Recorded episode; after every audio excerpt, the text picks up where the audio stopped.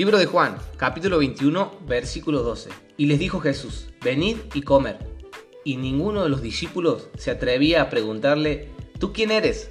sabiendo que era el Señor. Bienvenido a este podcast que lo he titulado Jesús preparó un yogur con cereales.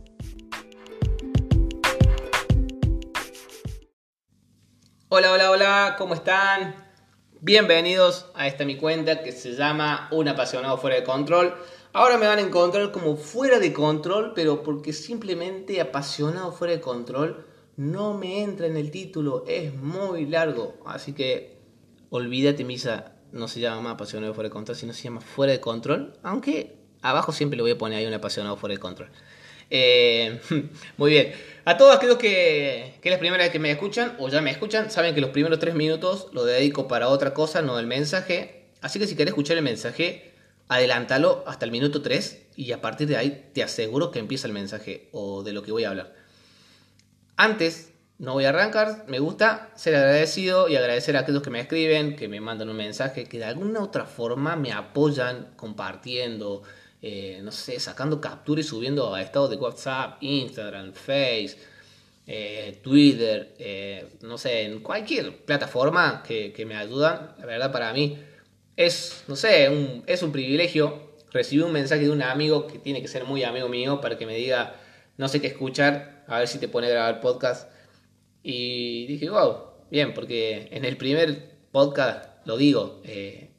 o sea, cuando empecé a hacer esto dije que no iba no iba a apuntar, mi meta iba a ser a tener tantos seguidores para ser tan famoso, sino que es un lugar donde he encontrado y me siento cómodo para poder, no sé, exponer lo que, lo que he aprendido, mis pensamientos, a la vez, no sé, hago catarsis, porque hay veces que explota tanto mi cabeza que necesito una vía donde poder descargar todo y esta es la correcta, o por lo menos a mí me hace muy bien. Así que bueno, si estás pasando la misma situación que yo, Hace podcast, amigo. Estás perdiendo la oportunidad de ser sano y vivir una vida saludable.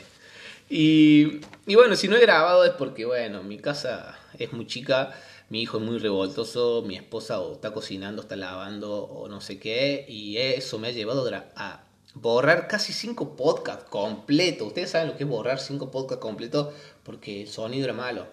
Y trato de que el sonido sea lo más limpio posible para que se escuche bien la voz y el mensaje también. Eh, sé que me olvido de algo. Y bueno, simplemente eso nomás. De que por eso no he estado grabando.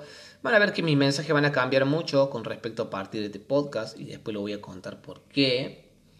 Pero bueno, gracias. Gracias a todos aquellos que, de alguna u otra forma siempre eh, me están apoyando. Eh, hoy me encuentro 2 de la mañana. Recién me acabo de tomar un café. No saben lo rico que estaba. Muy bien. Van 2 minutos y 55 segundos y en 4, 3, 2, 1. Bien, 3 minutos. Jesús preparó un yogur con cereales. Curioso. Cuando subí la imagen a mis redes sociales puse, ah, que estoy seguro que leíste la vida de Jesús, pero no leíste algo que Jesús en un momento le preparó un yogur con cereales a una persona. Esto lo dejé y simplemente le di el pie para que puedan ir a escuchar mi, podcast. Em, todos seguramente pasamos por esta hermosa etapa que es la primaria, que es muy lindo, y, podemos diferenciar con respecto a la, primaria y la secundaria. Hay mucha diferencia en sí. Porque como que la primaria es el principio de todo. Es como... Eh, hay recuerdos que no te olvidas más. No digo que la secundaria no, pero como que la primaria es, no sé, es eh, el comienzo escolar, el comienzo de aprendizaje, de aventuras. Algunos dicen que se enamoraron de sus señoritas. Yo no me pasó, pero pero como que también puede ser el, comienzo de, no sé, de sentir emociones. Quizás tuviste tu, tu primer noviecita ahí en la primaria, tus primeros amigos, que hay amigos que hasta el día de hoy seguís hablando y compartí muchos años de amistad y hay otros que no los ves más y cuando los ves, no sé, están barbudos, gordos y tienen más de cuatro hijos. yo, puedo, yo tengo que decir que tienen más de cuatro hijos porque yo voy a tener dos. Eh, y después de la primaria como que es una etapa bastante buena, eh, que es exigente, pero a la vez no es tan exigente. Eh, pero bueno, viene la secundaria, viene este comienzo, viene esta nueva aventura. Y para aquellos que comenzaron la secundaria, no sé cómo se sintieron su primer día. Yo me sentí extraño, raro, y aparte porque, bueno, era un, era un poco tímido en sí, hasta que, que, en una etapa de mi vida rompí mucho con la timidez y pasé a ser de tímido a cara dura. Creo que esa es la palabra, es el sinónimo de la timidez.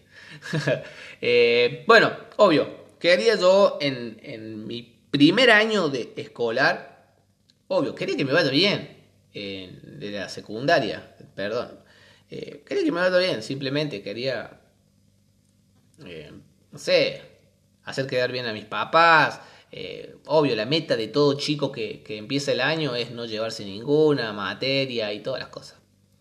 Y bueno, yo pensé que me iba a ir bien. Porque, bueno, como que no la vi tan difícil, vi que mis hermanos, o mis hermanas en sí, como que pasaban sin llevarse ninguna y terminaron la secundaria tan fácil. Y digo, tan fácil debe ser. Y, bueno, entonces me creé esa ilusión de decir, bueno, esto es papal horno y, así nada más. Pero no, me fue muy mal. Em, el primer año, en, primer año, en primer año me quedé, me quedé una vez. Y en segundo año, también me quedé una vez. Eh, la cosa que en segundo año me llevé, creo que 12 materias en segundo año, pero en primero me llevé 3. Y en, primer año me había llevado tres materias que recuerdo que había sido inglés, eh, matemática y... Ay, en eso estoy... Pero creo que fue biología. Y bueno, o sea, llevarse tres no era nada, porque tenía que rendir una bien y ya pasaba. O sea, las otras dos eh, quedaban pendiente, o si las podía sacar, las sacaba. Pero ya con una pasaba segundo año. La cosa es que yo estaba tan confiado y que le metí pila a una sola materia y a las otras dos como que solamente la, la quería pilotear. Y a la materia que le metí muchas pilas fue la de inglés. Digo, voy a rendir bien inglés. Eh, y me puse, bueno, sí, mi mamá me puso a estudiar con una maestra particular. Y eso fue una de las broncas que me dio, porque bueno, rendí mal eh, matemática y biología en, en, diciembre y en marzo. Y, inglés rendí mal en diciembre y me quedaba marzo. Y cuando fui a marzo, la verdad fue no fue, fui como muy seguro, por eso creo que fue lo que me pasó, que fui muy seguro que cuando llegamos al examen eh, se me olvidó todo, como que algo me era borrado la mente y, se me olvidó todo y me puse tan nervioso que me puse a llorar en medio del examen. Entonces la, la maestra no tuvo la mayor idea. Yo no sé a quién le había hecho culto esa mañana esa maestra. A Dios seguro que no. Pero Pero eh, tuve la mayor idea de cómo me vio llorando y las manos me temblaban que no podía escribir.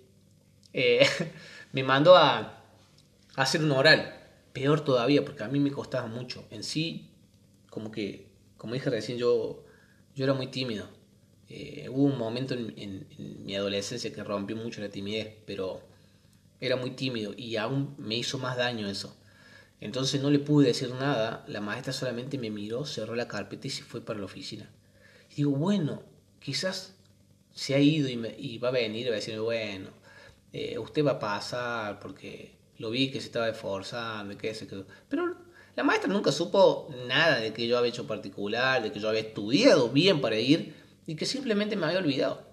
Entonces cuando eh, me quedo afuera sentado, nervioso a ver qué me iban a decir. Y la maestra no llegaba, no llegaba. Hasta que veo que mis compañeros estaban yendo todo con los resultados. Yo no, no me habían dado nada. Cuando voy a dirección y busco a la maestra de inglés, eh, le digo, profe, ¿cómo está bien? Eh, digo, usted no me dio mi resultado. Ah, no me diga, no. A ver, ¿cómo era su apellido? Eh, sueldo. Ah, sueldo. No, no, no. No, no rindió bien. Y como que... ¡pua! Me partió el alma. O sea, me quedé de año. En ese... No, no lo rendiste bien con tanta frialdad que me dijo la maestra. Me quedé de año. Y, empecé a llorar más de lo que había llorado en el examen. Y, no es que lloré, no sé cómo explicar ese sentimiento. Pero simplemente es, es, es la emoción que encontras cuando fallas. No sé si te ha pasado que, que, que has apostado tanto en algo que, que no sabías que ibas a fallar. Y fallaste. Y esa emoción, es, ese sentimiento que, que te está, que está gobernando en ese momento, es lo que yo sentí. Sentí primeramente que había fallado conmigo mismo. Después, también en un momento me hizo una gran culpa eh, por todo un año perdido. Sabiendo que un año donde mis papás habían invertido mucho en mí, donde, eh, no sé, habían apostado mucho en mí, habían confiado mucho en mí. Y fue un año donde nunca se me había prohibido nada y yo tenía varias cosas, no sé, el deporte y algunas juntadas con amigos y nunca se me prohibió nada. Simplemente porque mis papás habían confiado de que el tema escolar yo iba a ser responsable. Y en ese momento me, eh, me sentí tan mal por eso. Que mm, siendo tan chico, no me avergonzó llorar primero delante de mis compañeros y segundo, vine en el colectivo llorando porque realmente estaba dolido. Y, cuando llegué a casa, cuando estaba llegando a mi casa, es, esa cuadra infinita que se hizo llegar a mi casa, yo sabía que no me iba a ir bien ahí a mi casa. Eh, porque bueno, conozco a mis papás y mi mamá y mi papá y los conozco. sé que a pesar de que me haya dolido tanto, ah, no me iban a perdonar. había un dolor sentimental y había un dolor físico, como que estaba, estaba yendo a, a la muerte misma, como que mi mamá me da faja. Porque sí, yo siempre cuento, cobré mucho cuando era chico. Y, y bueno, creo que me lo merecía porque hoy me doy cuenta que era demasiado indio en algunas cosas. Pero digo, no, me van a matar. Mi mamá me va a matar. Eh, mi papá ni hablar. Eh, no sé, mi, mi, papá mi papá no me pegaba tanto, pero sí tenía algo mi papá, era que, cuando te hablaba como que parecía que, que no sé, como que te desnudaba el alma, como que simplemente con que te hablara te, sentías mal. Y, mi mamá sí, mi mamá sí me da masa con todo. Eh, ya voy a contar algunas aventuras en algunos otros podcasts, porque no quiero interrumpir esta historia. Pero cuando llegué, bueno, me acuerdo patente, mi mamá estaba lavando la ropa, entré, le pregunté a mi mamá, eh, va, si no alcancé a decir nada, solamente le dije, me quedé de año y me la voy a llorar de vuelta. Y mi mamá me miró, y yo, yo esperaba un chancletazo, un manguerazo, lo que, una ropa mojada en medio de la nuca, pero lo único que me dijo, bueno, eh, vamos a esperar a tu papá que llegue a trabajar. Diría, digo, peor todavía, no me pegó eso de algo raro. Entonces fui a, la pieza, me puse a limpiar, a hacer todo lo que eh, cuando mi papá estaba enojado conmigo nos mandaba a limpiar. Entonces de antemano me puse a limpiar, a alzar la, la, mugre del patio, me puse a hacer todo, era un alma de casa terrible. Eh, hasta que llegó mi papá. Cuando llegó mi papá, yo sé que mi mamá le contó que yo me había quedado de año y él no me dijo nada. Pero no me dijo absolutamente nada él me vio que yo estaba limpiando y yo estaba ahí, como que ya había pasado como cuatro veces el balde en la pieza.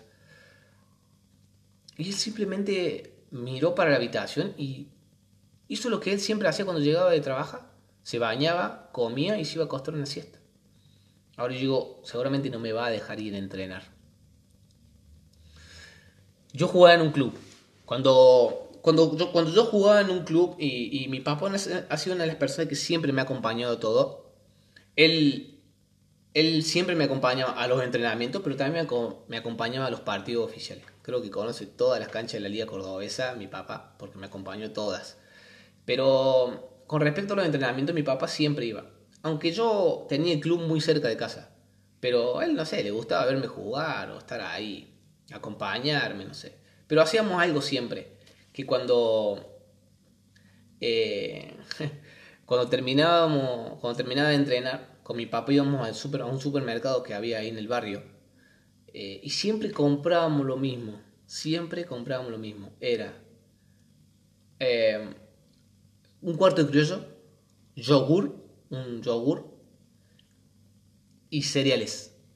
Siempre comprábamos lo mismo. De vez en cuando, no sé, una manteca, un dulce, lo que hiciera falta, obvio. Pero esa compra siempre la hacíamos. Porque era como nuestra merienda de siempre. Eh, no te digo que siempre tomábamos yogur, muchas veces mate cocido, té, lo que sea. Pero siempre él habituaba esas compras así. Y yo digo, em, seguramente mi papá no me va a dar nada. Primero no me va a dejar entrenar y después no me va a dar nada. Porque si él algo sabía que a mí me encantaba el yogur con cereales. Él sabía eso. Y bueno, ese día veía que la hora avanzaba y era la hora de entrenar. Digo, voy, no voy. Y tomé la decisión de ir. Fui. Y bueno, voy. Por alguna razón, eh, mi papá no, me fue a buscar el entrenamiento. Cuando llegué a casa, mi papá estaba eh, calentando ahí la pava, él era de tomar muchos mates por la tarde, y se va para la parte de la heladera y trae un yogur con cereales. Trae yogur y trae los cereales. Y los pone en la mesa. Y yo estaba ahí como haciéndome el, tonto, haciéndome el sufrido, que no me iba nada de comer, nada por el estilo. Y, mi papá me dice, servite. Y, yo lo miré, y una de las cosas que no me olvido nunca, esto lo había hablado con mi mamá porque se lo conté esta historia. Como que me sentí tan mal. Eh, porque digo, mi papá puso tanta confianza en mí, creyó tanto en mí, que aún haberme quedado de año significó fallarle a todo lo que él hizo por mí. Aún así, él me esperaba con un yogur con.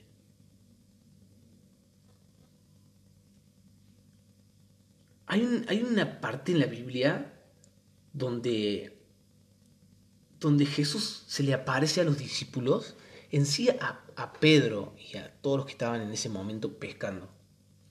Jesús ya resucitado.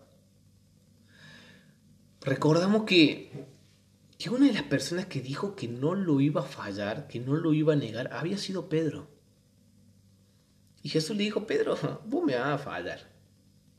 O sea, no hables tanto, no seas tan bocón, me vas a fallar.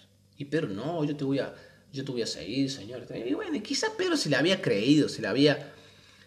Se había creado la historia como yo me la creé, como que dije, no, va a ser fácil pasar el primer año, o sea, como que, ¿qué tiene de tan difícil que sea?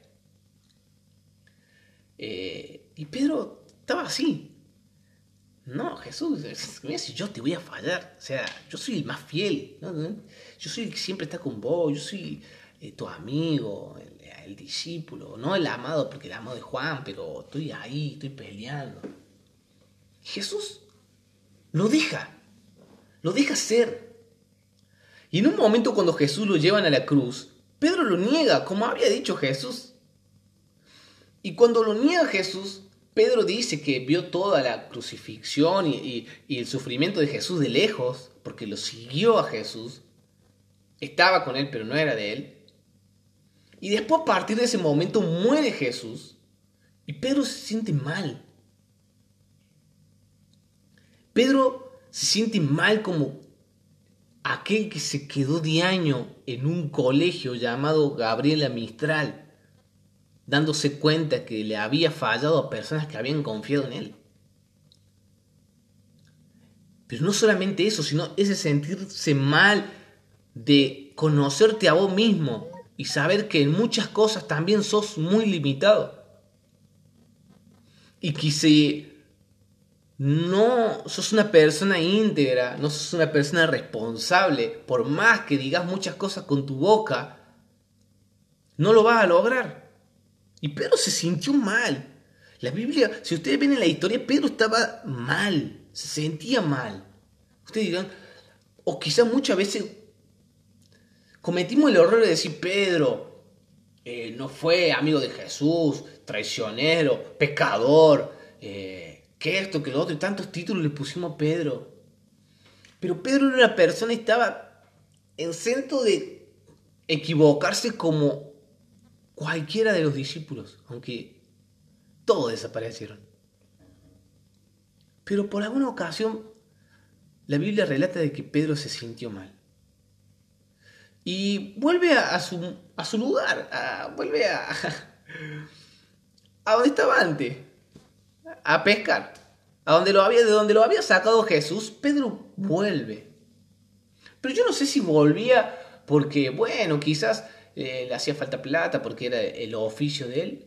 O quizás como que era un momento para desahogarse. No sé qué se le habrá pasado en la cabeza en, esos momentos Pedro. Si se habrá acordado de cuando Jesús lo llamó por primera vez y estaba en ese mismo lugar que se encontraba. Y en ese momento aparece Jesús. Extraordinario, Jesús ya resucitado.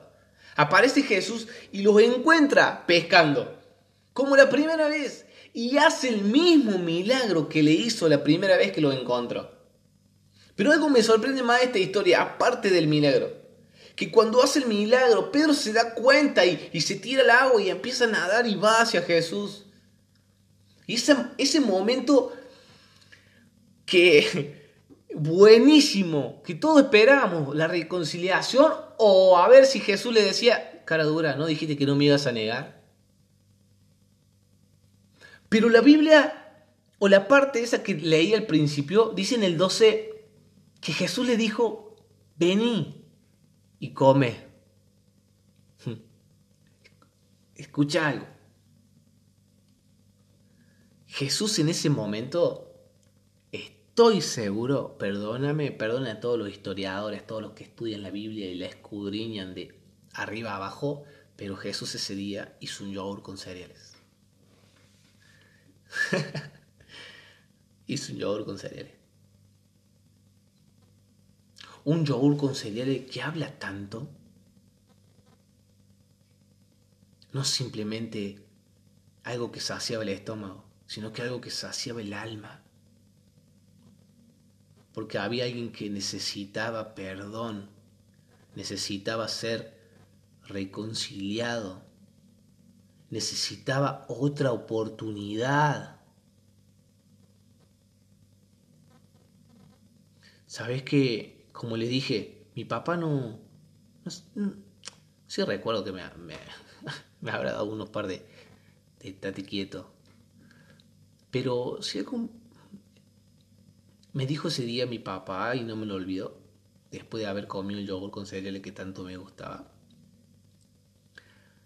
me miró y me dijo que no estaba contento con lo que había pasado, pero yo tenía que tratar de ser mejor. Y hoy, hoy recuerdo eso y ese amor de, de, de un padre hacia un hijo con un yogur con cereales de por medio lo puedo reflejar en esta historia de Jesús con Pedro y un yogur con cereales de por medio. Que habla tanto.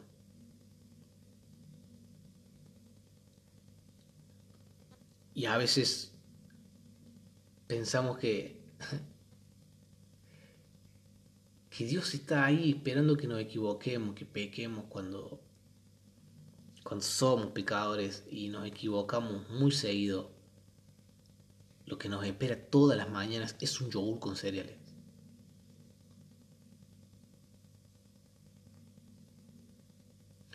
Es abuso, porque después la historia toda la conocemos. Que Jesús le, pregunta a Pedro si lo ama y tres veces y después Pedro le dice que sí, Señor. Y Jesús le dice, apacienta mis ovejas. Ese apacienta mis ovejas. Es como mi papá me dijo, vos tenés que ser mejor.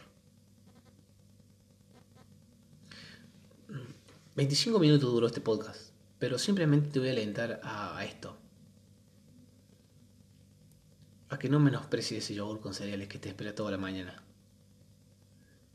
Jesús está deseoso de que te sientes con Él, de que puedas sentirte bien con Él, de que no te sientas culpable delante de Él.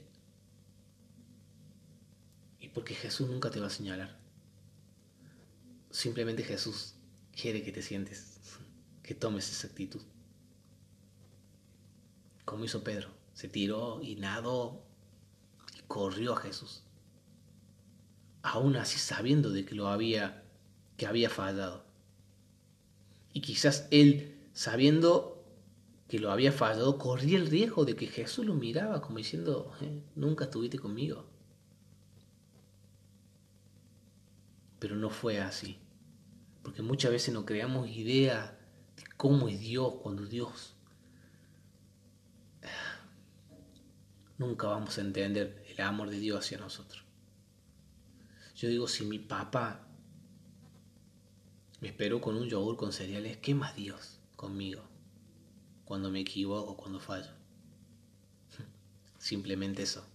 Recordá que todas las mañanas Jesús te espera con un yogur con cereales.